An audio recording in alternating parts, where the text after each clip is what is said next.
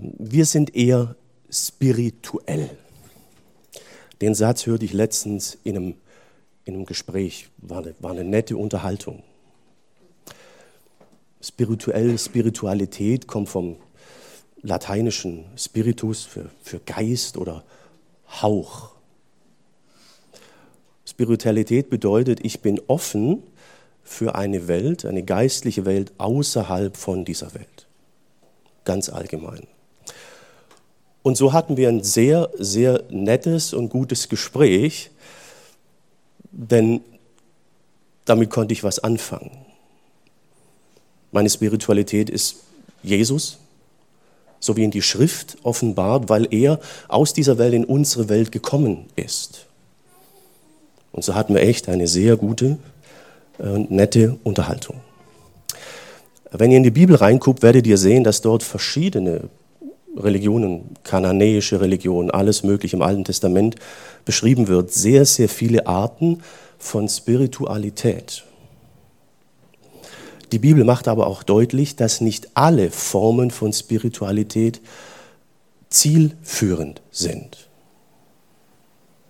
Und das soll unser heutiges äh, Thema sein.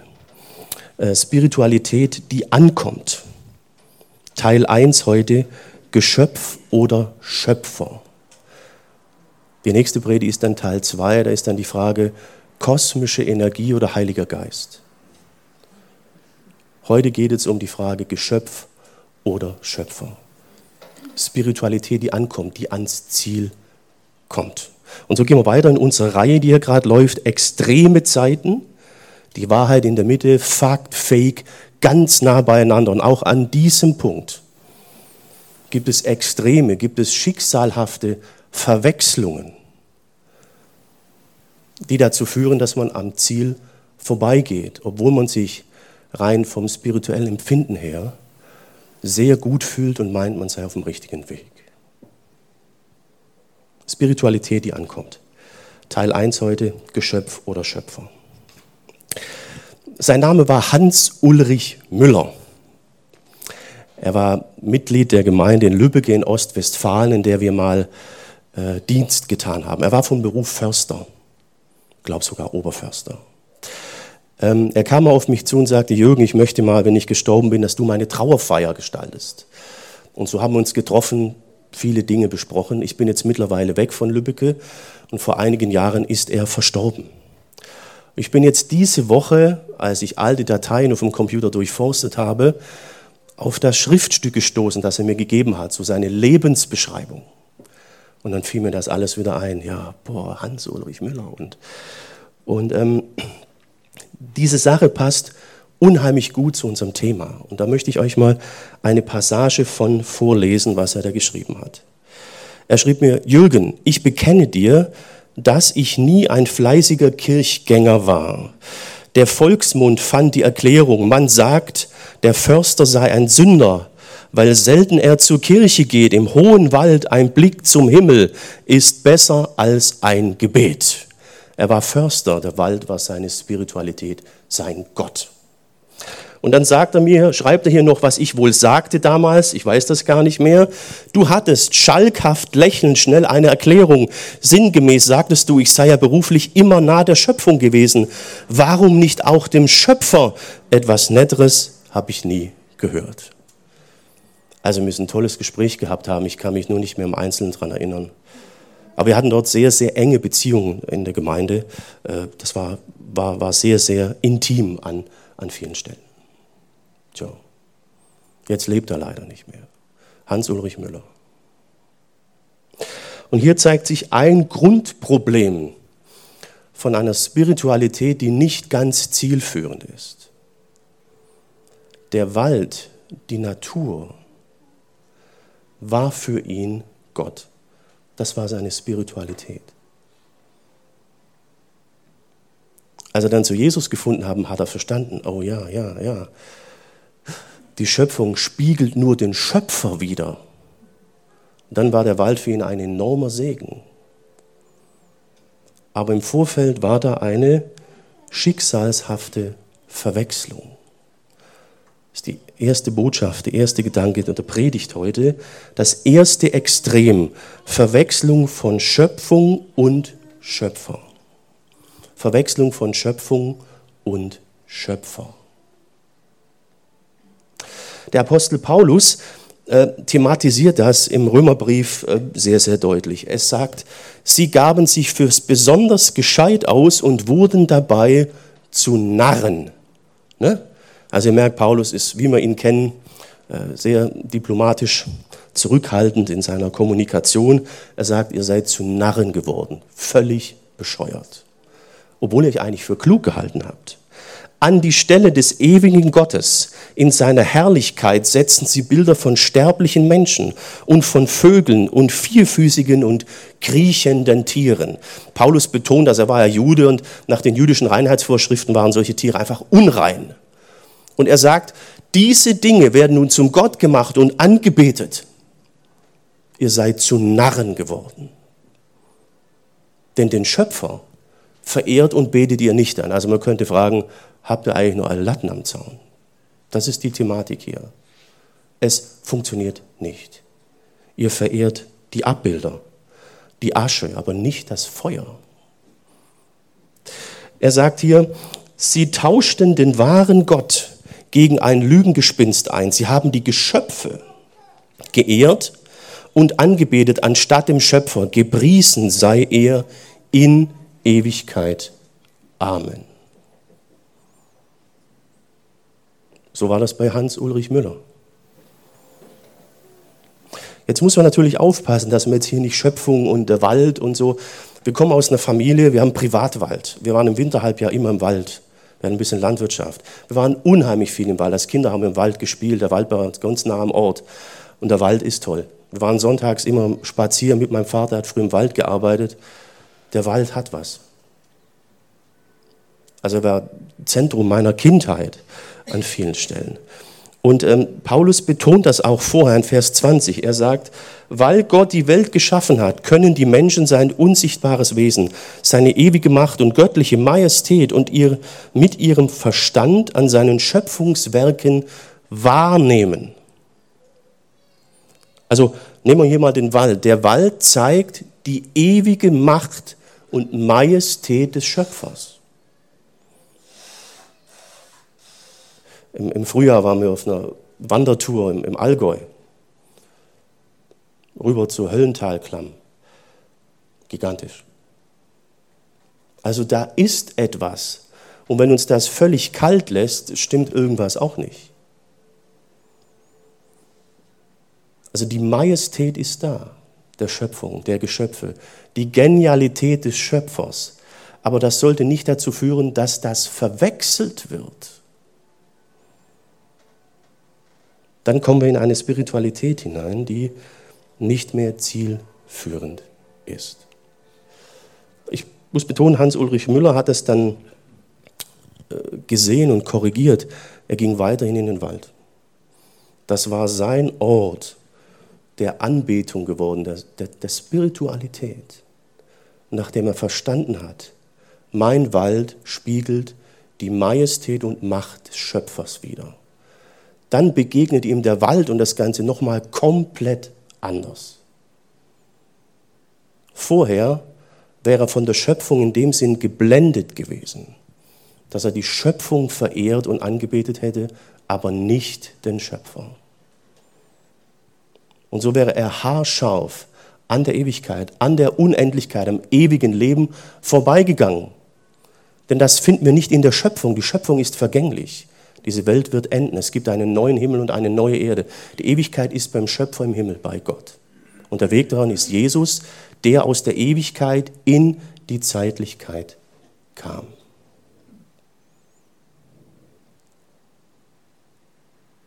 Spiritualität, die ankommt. Schöpfung oder Schöpfer, Geschöpf oder Schöpfer. Es gibt viele Dinge, die uns Menschen schon eine gewisse Erfüllung geben. Wer war schon mal samstags morgens oder mittags auf dem Autowaschplatz? Da soll mir einer sagen, die heutige Generation wäre nicht fähig zu innigster Beziehung. Dort erlebt ihr Gottesdienste. Das Heiligsblechle ist tatsächlich heilig. Ihr müsst mal gucken, wie manche fast mit der Zahnbürste. Ja? Es ist Erfüllung. Äh, es kommt immer wieder vor, dass Leute die ganze Nacht vor einem Laden campen, um morgens der Erste zu sein, der ein neues Smartphone-Modell einer bestimmten Marke kauft. Campt die ganze Nacht. Ich habe ein Video gesehen, da kam er aus dem Geschäft und alle, boah, Erfüllung. Man campt die ganze Nacht vorm Konzertraum, gibt Unsummen für Konzertkarten aus. Also es gibt unheimlich viele Dinge, die uns die Erfüllung geben in dieser Welt und das ist gut, ist schön. Musik, Architektur, Kunst, Literatur. Da bekommt man manchmal so ein Gefühl von, wow. Und hat das Gefühl, irgendwie weist das über sich hinaus. Aber worauf? Bei mir ist so, ich kann mich sehr für Landwirtschaftsmaschinen äh, begeistern. Letztens war bei uns im Feld hinten, letztes Jahr so ein Kartoffelvollernter, so ein Riesenteil ne, von, ach die Marke darf ich jetzt nicht sagen. Mein Sohn und ich, wir standen da mit offenem Mund. Meine Frau hat nur gegrinst. Und dann kam in mir so der Wunsch, Jürgen, wer baut diese Dinger und wo? Also das musst du unbedingt kennenlernen. Und wir waren dann auch letztens in Markt Oberdorf. Da wird zwar eine andere Traktorenmarke gebaut, aber war genial. Sind dann von einem Traktor in den anderen. Die Leute sind rein, raus. Wenn sich mein Sohn reingesetzt hat, ging der Blinker an, ging das Licht an, ging alles Mögliche an. Ich so, gut, dass die Dinger nicht fahren. Ja, 517 PS, der fährt ja durch die Wand. Ne? Auch meine Frau hat sich gern mit uns in diese Kisten gesetzt. Ne? Ich habe mal die Ingenieure, hast du ein Video gesehen, dachte ich, man kann so ein Ding echt bauen. Wer baut sowas? Wahnsinn. Wer hat es erfunden? Tja, und das ist die Frage, die wir uns stellen sollten. Das ist das, was Paulus hier vermitteln möchte. Wir, wir sehen die Schöpfung und sie ist gigantisch. Aber in unserer Welt ist es so, die Leute, die etwas konstruieren oder bauen, die sind von ihrem komplexen Denken, von ihrem Charakter her weit, weit über dem, was sie erschaffen. Und so ist es auch beim Schöpfer.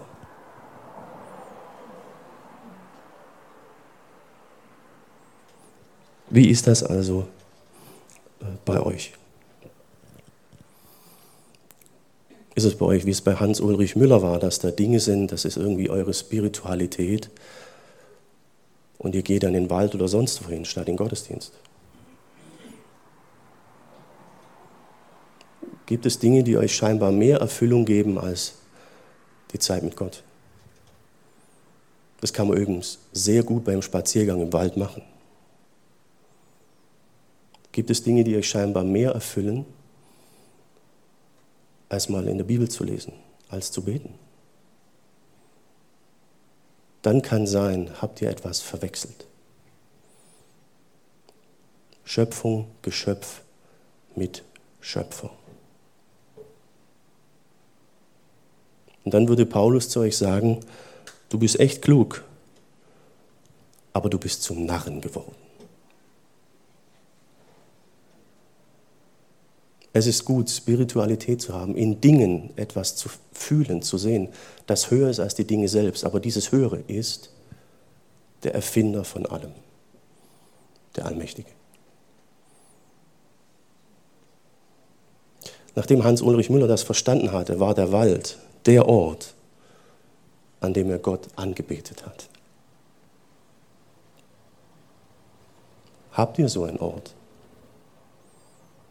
Und ist euch klar, dass was euch so unendlich wichtig ist, die Erfüllung gibt, ist nicht einfach so entstanden.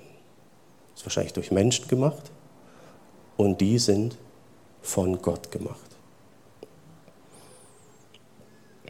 Gott sagt, ich bin der Herr dein Gott, du sollst keine anderen Götter neben mir haben, du sollst dir kein Götzenbild machen und es nicht verehren, es nicht anbeten.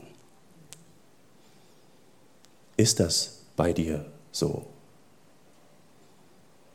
Siehst du in den Dingen den wahren Ursprung?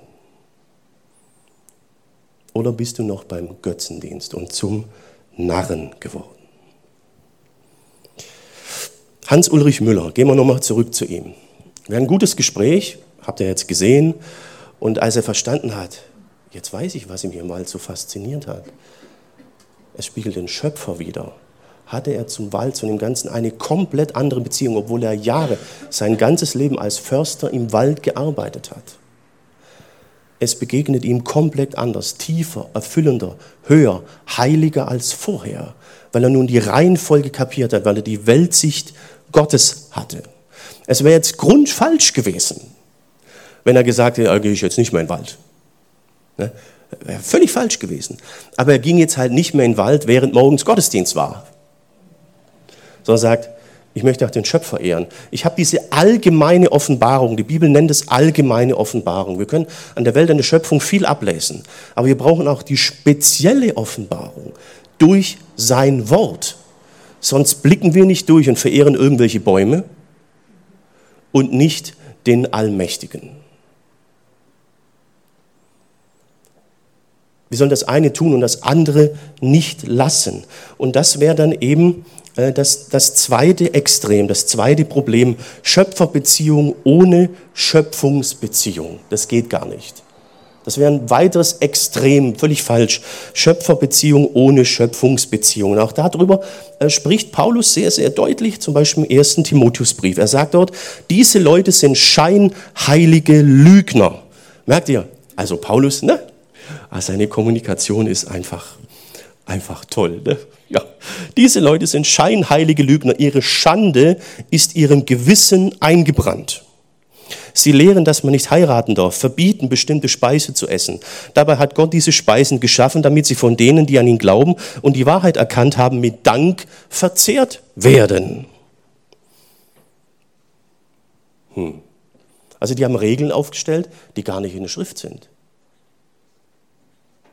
Das, was Gott als gut geschaffen hat, dass wir es genießen dürfen, haben sie verboten und andere Dinge erlaubt. Äh, katastrophal.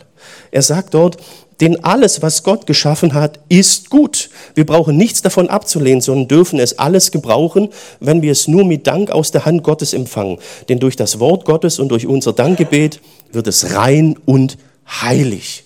Da kommt übrigens unser heutiges Tischgebet her. Das stammt von diesem Bibelvers. Alles, was Gott geschaffen hat, ist gut. Wir dürfen es annehmen, genießen. Und wir können es noch mehr genießen, wenn wir verstanden haben, hierin begegnet uns der Schöpfer. Aber wir sollen nicht anfangen, eigene Regeln aufzustellen. Und das zu verbieten, was Gott erlaubt und umgekehrt. Ich war mal an einem Ort, da hatte ich mehrere Gemeinden und da gab es eine Gemeinde, bei der wurde mal gesagt, wir können doch nicht als Teil der Gemeinde Jesu beim Dorffest ins Bierzelt gehen und uns dort hinsetzen. Das kann ich nicht mit meinem Gewissen vereinbaren. So, äh, der Pastor konnte das aber mit seinem Gewissen vereinbaren. Da gab es alles. Cola, Fanta, Apfelschorle ne, und so weiter. Und ich habe mich richtig wohlgefühlt im Bierzelt. Ich hatte keinerlei äh, Gewissensbisse.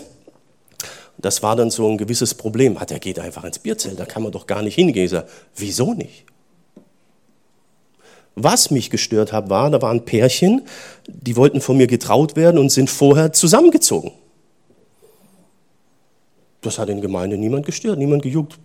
Keiner hat was gesagt, hat geschwiegen. Und da konnte dann ich nicht schweigen und sage, sorry. Ähm und wisst ihr was? Die haben das gar nicht gewusst. Die waren Jahre in der Gemeinde, die haben es nicht gewusst. Diese Gemeinde wusste die Pferderasse, mit dem der Herr mal wiederkommt und ähm, äh, wann die dreieinhalb Jahre, also unglaublich, was die für Erkenntnisse haben. Aber ins Bierzelt kann man nicht gehen, das ist verboten, wo es erlaubt ist und zusammenziehen ist kein Problem, wo es verboten ist. Ich dachte, ich kriege einen Vogel. Ja? Das ist das, warum Paulus hier sagt, diese Leute sind Schein heilige Lügner. Sie verdrehen. Alles, was Gott geschaffen hat, ist gut und wir können es genießen. Auch das Bierzelt. Aber wir sollten nicht das verbieten und die Gebote Gottes äh, links liegen lassen. Dann sind wir vollkommen falsch gestrickt. Das ist die, äh, die, die Problematik. Ne? Die hatten irgendwie eine Beziehung zum Gott, Schöpfer, Beziehung aber zu Geschöpfen, zum Bierzelt, auch zu den Menschen, zur Gesellschaft um sich herum. Das war echt ein Krampf, was die gelebt haben. Weil sie komplett falsch gestrickt waren. Darum genieß deinen Spaziergang im Wald. Oder Manche sitzen ja dauernd auf dem Pferd. Genieße das mit einem Pferd. Ich fahre gern Rennrad. Wer sitzt gern mit der Tasse Kaffee oder Latte auf der Terrasse? Tu es mit Danksagung, so steht es hier. Und erkenne darin den Schöpfer. Es ist wichtig, dass du in dem Sinn deinen Ort findest deine Spiritualität. Das war auch für Hans-Ulrich Müller wichtig. Er wäre dann, stell dir mal vor, der wäre nicht mehr in den Wald gegangen, gar nichts mehr, nur im Gottesdienst. Sein Glaubensleben wäre steril geworden, isoliert, schwarz-weiß, ohne Beziehung zu dem, was Gott Gutes gab und geschaffen hat.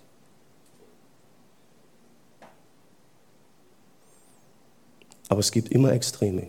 Verehrung der Schöpfung oder man kann und darf mit dem gar nichts mehr zu tun haben, sonst verliert man äh, seine Heiligkeit. Lasst uns das in dem Bewusstsein tun, dass alles, was wir hier erleben, was zum Teil gigantisch und vollkommen gut ist, nur ein Witz, ein Abklatsch ist zur Herrlichkeit, die einmal kommen wird. Das gibt eine andere Art zu leben, einen anderen Fokus, eine neue Lebensqualität und eine andere neue Gottesbeziehung.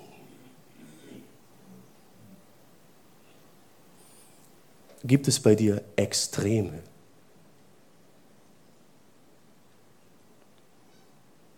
Das ist die Frage. Paulus sagt in Römer 8, Vers 18. Ich bin überzeugt, was wir in der gegenwärtigen Zeit noch leiden müssen, fällt überhaupt nicht ins Gewicht im Vergleich zur Herrlichkeit, die Gott uns zugedacht hat und die er in der Zukunft offenbar machen wird. Paulus spricht hier von Leiden, von Problemen, von Unvollkommenheit. Unsere Welt ist voll auch von diesen Dingen. Spätestens seit dem Krieg in der Ukraine hat es auch der letzte rosarote Brillenträumer kapiert. Und Paulus sagt, aber im Vergleich zur Herrlichkeit, die kommt, ist das ein Witz. Es wird komplett vergessen sein. Das aber noch eine zweite Ebene. Das gilt auch für alles Gute und Geniale, was wir hier erleben. Auch das ist im Vergleich zur Herrlichkeit, die kommt, ein Witz. Es wird eine Art von Erfüllung und Herrlichkeit kommen, die wir uns nicht erträumen können. Dort möchte Gott uns haben. Das ist sein Ziel für uns. Und es wäre tragisch, wenn wir dann bei der Schöpfung und bei den Dingen, die wir hier genial finden, irgendwie hängen bleiben und unsere Beziehung vollkommen darauf konzentrieren, aber für das Reden mit Gott, Gebet, Bibellese, Gottesdienst so überhaupt keine Zeit mehr haben. Und es wäre total daneben, wenn wir vor lauter dem keine Zeit mehr hätten, das Leben und das, was Gott gemacht hat, die Schöpfung äh, zu genießen. Stell dir mal das Schönste, das Erfüllendste vor, was du so tust, was so dein Ding ist. Ich hoffe, du musst nicht lange überlegen, sonst ist da auch schon wieder was. Bisschen komisch vielleicht. Und jetzt stell dir vor, das ist ein Witz im Vergleich zur Vollkommenheit, zur Herrlichkeit, zur Erfüllung, die auf uns wartet. Wir können uns eine Zukunft, so wie sie auf uns zukommt, nicht im entferntesten erträumen. Dort möchte er uns haben, äh, trotz unserer Unvollkommenheit. Paulus schreibt hier, alle sind schuldig geworden und haben die Herrlichkeit verloren, in der Gott den Menschen ursprünglich geschaffen hatte. Also was wir erleben, die Menschen, die Schöpfung ist nicht die Originalschöpfung. Es ist ein Abklatsch, gefallen nach dem Sündenfall. Und die ist zum Teil aber schon dermaßen atemberaubend gigantisch. Wie wird die Ewigkeit sein? Aber er sagt, es gilt für alle. Alle sind gefallen, alle haben die Herrlichkeit verloren, die ursprüngliche Herrlichkeit, in der wir geschaffen wurden. Und dort will uns Gott aber wieder haben. Und deswegen handelt er aus Gnade, vollkommen unverdient, lässt Gott sie uns vor seinem Urteil als gerecht bestehen. Aufgrund der Erlösung, die durch Jesus geschehen ist. Er war bereit, die Vollkommenheit zu verlassen und in unsere unvollkommene Welt zu kommen. Er war kaum geboren, war er politisch verfolgt. König Herodes wollte ihn killen lassen, er war noch in den Windeln, gefoltert, verraten. Er musste rumstreiten mit seinen Geschöpfen. Er musste im Tempel diskutieren und die Leute rausjagen, weil es nicht stimmt. Der Tempel war sein Haus. Er ist Gott. Er musste mit Menschen diktieren, wie man die Bibel versteht. Er ist der Autor. Hättet ihr das gemacht? Sorry, das wäre mir viel zu blöd gewesen. Wenn ich mir überlege, ich wäre allmächtig gewesen. Ich glaube, nach fünf Minuten hätte es diese Welt nicht mehr gegeben. aber der Herr ist gnädig. Bist du bereit, das zu erkennen? Kannst du das sehen? Bist du bereit wahrzunehmen, zu akzeptieren, dass Jesus am Kreuz deinen Platz eingenommen hat? Du solltest dort hängen. Denn es sind unsere Sünden, nicht seine. Er hat nichts getan. Aber wir sind nicht fähig, dauerhaft so zu leben, wie Gott es will. Unvollkommen. Wie die Schöpfung auch. Darum kam er in seiner Vollkommenheit. Wer hat's gemacht?